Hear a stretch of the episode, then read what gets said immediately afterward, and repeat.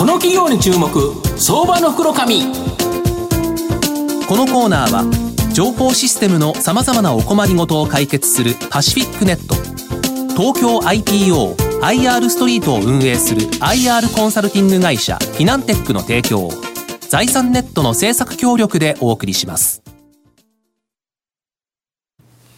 ここからは、相場の福の神、財産ネット企業調査部長、藤本信之さんとともにお送りいたします。藤本さん、こんにちは。毎度、相場の福の神こと藤本です。よろしくお願いいたします。まあ、だけど、ファーウェイの問題からなんか、マーケット心折れる展開が続きますよね。本当に心折れそうですよね、本当に。まあ、ただ、あの、明けない夜はないということを信じて頑張りたいなと思うんですが、はい、えー、今日ご紹介させていただきますのが、えー、証券コード3495、東証ジャスタック上場、広陵重版代表取締役の臼井聡明さんにお越しいただいています。臼井さん、よろしくお願いします。はい、よろしくお願いいたします。よろしくお願いします。広陵重版は東証ジャスタックに上場してまして、えー、現在株価が、えー、1265円、えー、1単位13万円弱で買えるという形になります。茨城県水戸市にですね、本社を置く広陵重版は、本社がある茨城県を地盤にですね、総合不動産会社として、不動産売買や賃貸管理をはじめ、建物のリフォーム、リノベーション、土地の有効活用、そしてマンション、アパートの経営コンサルティングなど、いくつもの事業の柱を持つ総合不動産会社になります。自社で魅力的な賃貸マンションやアパートを企画し完成させオーナー様にご購入いただくことでそのまま賃貸管理を請け負うという形になりますこの賃貸管理がですね、まあ、不況の波に左右されない安定収益にえー、部門に成長し、まあ、強固なですね、経営基盤を支えているという形になります。茨城県ナンバーワンの店舗網を持つ、ニッチトップシェアを持つ不動産会社として、まあ、安定的なですね、成長を期待できる企業じゃないかと思うんですが、あの、臼井社長は、不動産会社出身で、水戸市でですね、不動産会社を起業されてから、茨城県でね、茨城県でナンバーワンの店舗網を持つ、まあ、ニッチトップシェアの不動産会社になるまで高成長、続いてるんですけど、はい、その秘訣って何ですか？はい、えー、まあ、秘訣かどうかわからないですけれども、はい、まあ、30歳の時にね、はい、あの独立をさせていただきまして、まあ、創業したわけですけれども、うん、まあ、創業当初からですね、あのとにかく企業は継続をしなくちゃいけないというですね、ね、そういった思いが強くありました。はい。それから当然その理念として、うん、あの社員たちがですね、うん。まあ、お客様満足、うん、社員の、まあ、スタッフの方の幸せ、それからその地域の人たちからの信頼ですね、まあ、そういったものを理念に挙げて、えーまあ、そういう、まあ、高い志を持ってやろうということが、まあ、浸透してきてですね、まあ、成長をさせていただいているんではないかなというふうに感じております、なるほど、はい、あれですよね非常に茨城県に密着した展開というそうですね。はい、茨城県にどれぐらいの店舗数今16店舗。16店舗。あ15店舗ですね。東京に1店舗ですから合計が16店舗。合計16で、はい、あの茨城だけで15店舗。そうですね。これだけあるとやはりその地域の情報とか、はい、あとあれですよね金融機関さんも、はい、あのあれですよね。えっと、メインの銀行さんは、はい、水戸信用金庫さんがメインなんですけれども、うん、まあ、その他の上銀行さんやら、うん、地方銀行さん、うん、えー、都市銀行も含めて7校ですね、お付き合いをさせていただいておりまして、まあ、地域のその金融機関との関わりっていうのは、すごくその、深く関われるというか、うん、顔がお互いに見えますので、なるほど。そういうことではですね、うん、まあ、地域の特徴というか強みにはですね、うん、地方の企業の方があるんではないかというふうには思っておりますね。あと御社の場合かなりあの長いですから、はい、リーマンショックとか、はい、まあ、東日本大震災とか大変なこといっぱいあったと思うんですけど、はい、そうですね。そうですね。あの、まあ、創業してから7年ぐらいでバブルが起こり、うん、えバブルがこう崩壊していくわけですよね、はいはい、えそしてその中で金融機関との関わりが強かったためにですね、うん、まあ、生き残れたというのがありますし、うん、リーマンショックがありましたと、リーマンショックがあってもですねやはり地域の金融機関との関わりが強いためにですね、うんうん、その地域の金融機関というのは、うん一斉に不動産融資だめということじゃないんですね、うん、絞るんですよね。はいあの A さんには貸します。B さんには貸さない。なるほど。A 企業には貸します。だ高重版は、まあ、いい方に選ばれたと。なるほど。いうことそれはやっぱり社長のその安定した経営基盤を持つ、はい、ということですよね。それがあると思いますね。なるほど、はい、で実際ですね駿河銀行の問題など不動産会社さんにはどうも逆を吹いてるような感じがします。で御社の業績はまあ好調で悪影響なさそうな感じなんですけど、はい、これれ、どうでしょうはい、これあの、まあ、いつもですね、いつの時代でも、その土地が熱くなると、金融機関も熱くなる、まあ、金融機関が熱くなると、土地が熱くなるという、こうこういう繰り返しなんですけれども、まあ、今回はですね、こういったものがまあ明らかになった、まあ、大きな問題が明らかになったわけですね。で、やりすぎですねという話になっているわけですよね。でこれ今回この明るみになったことによって正常化したと私は逆に考えております、ちょっと異常なところ異常になっており、例えば1億の土地に対して1億1000万の融資をする、で誰誰でもどんな物件にでも貸していた、これはやっぱりちょっと異常なわけで、まあ、そそうですよね、はい、あの 貸せる人に貸せる価格で貸せる物件をということが正常ですので、まあ、そういう意味では、まあ、私たちにとっては大きな影響ではないですけども、まあ、社会的な影響としてゼロではないですけど、ね、なるほどなるほど、はい、逆に言うとそういうまともな貸してには貸してくれるということですよね。それはもう全くあの、うん、今まで通り変わらないということになると思います。あと2020年東京オリンピック後に、はいはい、全体的にですね、はい。はい、不動産の地価が下落するなんていう話もあるんですけど、はい、これいかがですか？そうですね。私もあのその、うん、結構ですねその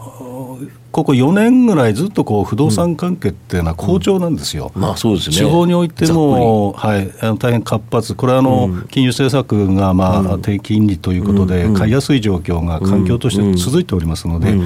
地方の土地の価格は上がらないんですけれども、活発ではある、うん、で東京のような大都市の場合には、土地も上がっておりますね、うん。えー、そうしますと、この今度のオリンピックが終わった時には、当然今、上がりすぎている状況がありますので、まあ、下落というのは当然考えておく必要はあると思いますし、下落した時に我々は、まあ、東京でも今、八丁堀の土地を購入して、あの賃貸マンションを作ろうとしておりますけれども、そういうチャンスは逆に広がると。なるほど土地が下落することによって収益物件は作りやすくなるということがありますので、私はあの、まあ、両面でですね、どちらにとっても私たちにとっては、まあ、プラスにしていきたいなというふうには考えてます、なるほど、はい、で賃貸管理御社非常にですね力入れられてるんですけど交付金波に左右されないですね。安定収益もこれに座ってて、まあ、御社のですね収益を支える基盤なんですけどなんでこんなですね地味で時間がかかる賃貸管理これに注力されたんですか？この地味がいいんですよ。地味がいいんです地味がいいんです。はい、あのですね、まあ、地方の企業ですから、あのコツコツとやはり会社継続ですよ、先ほどもちょっとお話しましたようにね。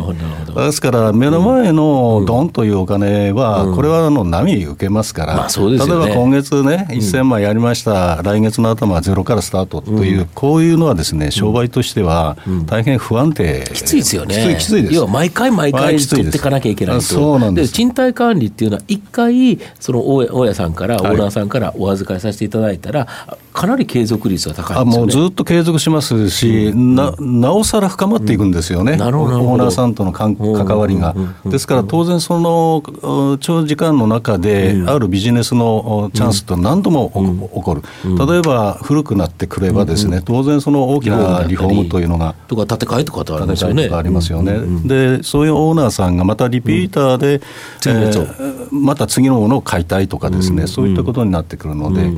まあ、ますます時間が経てば経つほどですね、安定した収益が我々としてはまあ見込めると。なるほどいうことになりますね。なるほど。はい、最後、御社の今後の成長を引っ張るもの、改めて教えていただきたいんですが。はい、やはりあの企画力ですね、はい、商品を作るまず企画力が、うん、あの今多分県内では一番あるんじゃないかなと思ってそれはあれですよね、茨城県のさまざまな情報を知ってて、これぐらいの家賃だったら借りてるから、逆にローンこれぐらいで返せるんだったら、こういう人たちが買ってくれるだろうというのをよく知ってるってことですね。そういうことなんですよ。うん、同じ水戸でもですね、これあの地方にいるからこそ、熟知してるからこその商品作りができるということです、なるほど、水戸でもその人気のあるところ、ないところがあるってことですよね。そういうことです。うん、なかったらないで、逆に値段が安く買えたら、安く売れれば、これはまたこれで売れるということですよね。そうですね。うん、あの茨城の、まあ、水戸はやはり県庁所在地ですので、はい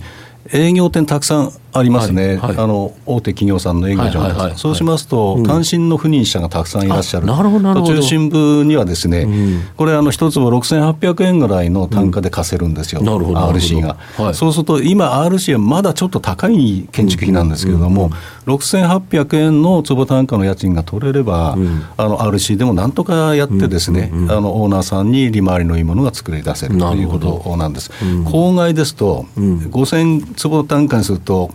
4500円ぐらいになってしまいますよね、はいはい、そうすると RC の建築代では合わない、合わない入居者にとってはいいけれども、うん、オーナーさんにとっては利回りが合わない、でそういう時には戸建ての賃貸木造を作るということなるほどなるほど、えー、その要は地域特性特性に合ったものがそうです。御社はもう地域をよく知ってるからっていうことですよね。そういうことなんですね。知らなければですね、うん、とんでもないのを作ってしまうということになります、なるほど、はい